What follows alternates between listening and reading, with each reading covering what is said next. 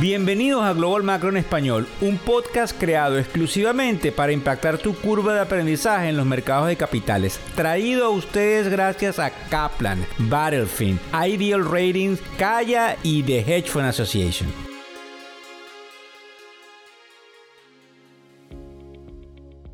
Hoy es martes 30 de mayo del año 2023. Ya ustedes saben, buenas noches, buenas tardes o buenos días, dependiendo no solamente desde dónde nos escucha, sino la hora que sintonizas el podcast. El día de hoy, en el, cual iniciamos la semana, nos vamos a enfocar en nuestros amigos institucionales y vamos a ir al grano con una cantidad de titulares que pudiesen eh, determinar lo que denominamos en la tribuna la narrativa.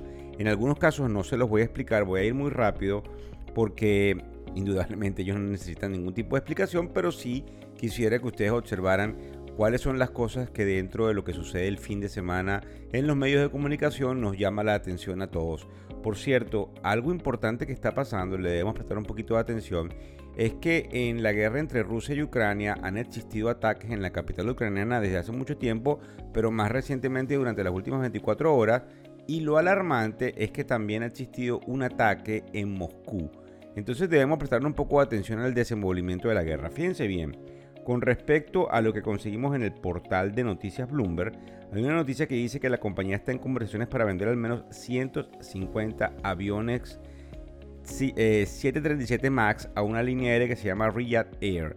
Eso es bullish en el mercado. En el Financial Times vemos que los ETF representan un récord eh, del 31% del volumen de acciones en el año 2022 frente a solo el 25.3% en el año 2021, lo que también es bullish. En el caso del Wall Street Journal dice que los quants han estado acumulando acciones últimamente, un factor que está detrás de la fortaleza y la razón por la cual la volatilidad se mantiene en mínimos históricos también es bullish.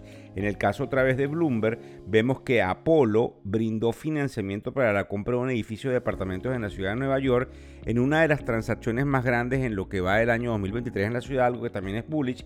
En el Financial Times observamos un titular y una noticia que dice que Estados Unidos y China están intentando al menos estabilizar la relación. El viernes se llevó a cabo otra reunión de alto nivel eh, de funcionarios comerciales, mientras que Jamie Dimon de JP Morgan organizaría una eh, conferencia esta misma semana en eh, China, lo que es bullish. Y a, última hora, hace unos minutos, nos, enteramos de que Elon Musk aterrizó en Beijing, algo que también es bullish para este tipo de, digamos, para el mercado, porque este tipo de relaciones tiende a normalizarse. En el caso de Financial Times, vemos que las cadenas de minoristas, los retailers, ven un aumento dentro de sus eh, balances en los gastos que tienen que, eh, lamentablemente, que poner en pérdidas con respecto, fíjense ustedes, a los robos y a algún tipo de crimen que hay en las diferentes ciudades. Eso yo creo que no tiene nada que ver con bullish o bearish, pero es bastante interesante. En el caso de Wall Street eh, Journal también vimos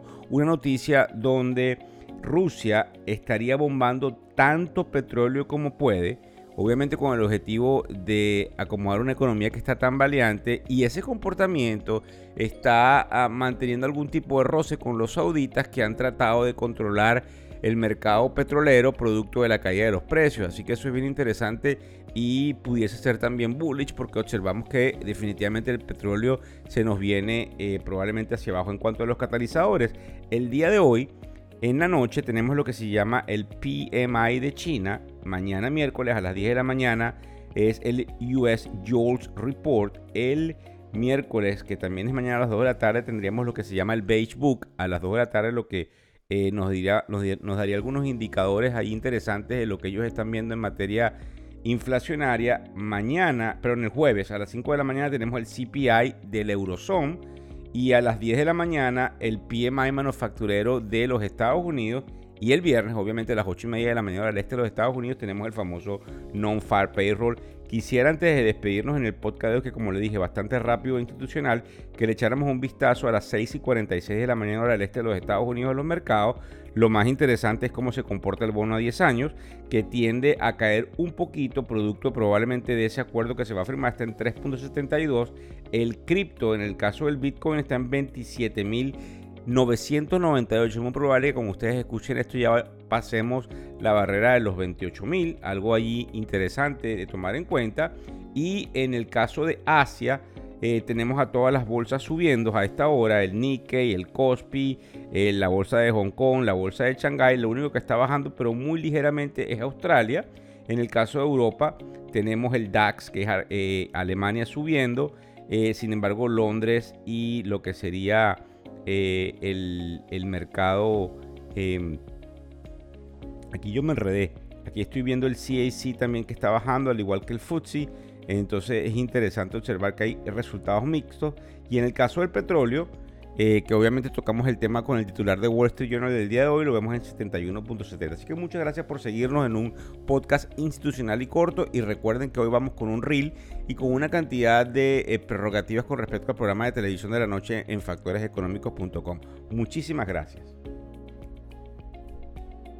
El podcast Global Macro y de Factores Económicos ofrece una visión global de los mercados de valores y dicho análisis es producto de la compilación traída por diferentes fuentes de investigación de mercados institucionales. Por motivos y declaración regulatoria, este podcast no debe ser interpretado como una recomendación precisa en inversiones, bien sea en productos y o vehículos financieros. Y además, sugerimos consultar con su respectivo sector particular de inversiones o su equivalente en caso de suscitarse cualquier duda que pudiese derivarse de nuestra fuente informativa. Este podcast es narrado por Víctor Hugo Rodríguez, quien es un conocido profesor y comunicador financiero, cofundador de la plataforma educativa ilafin.com. Muchas gracias.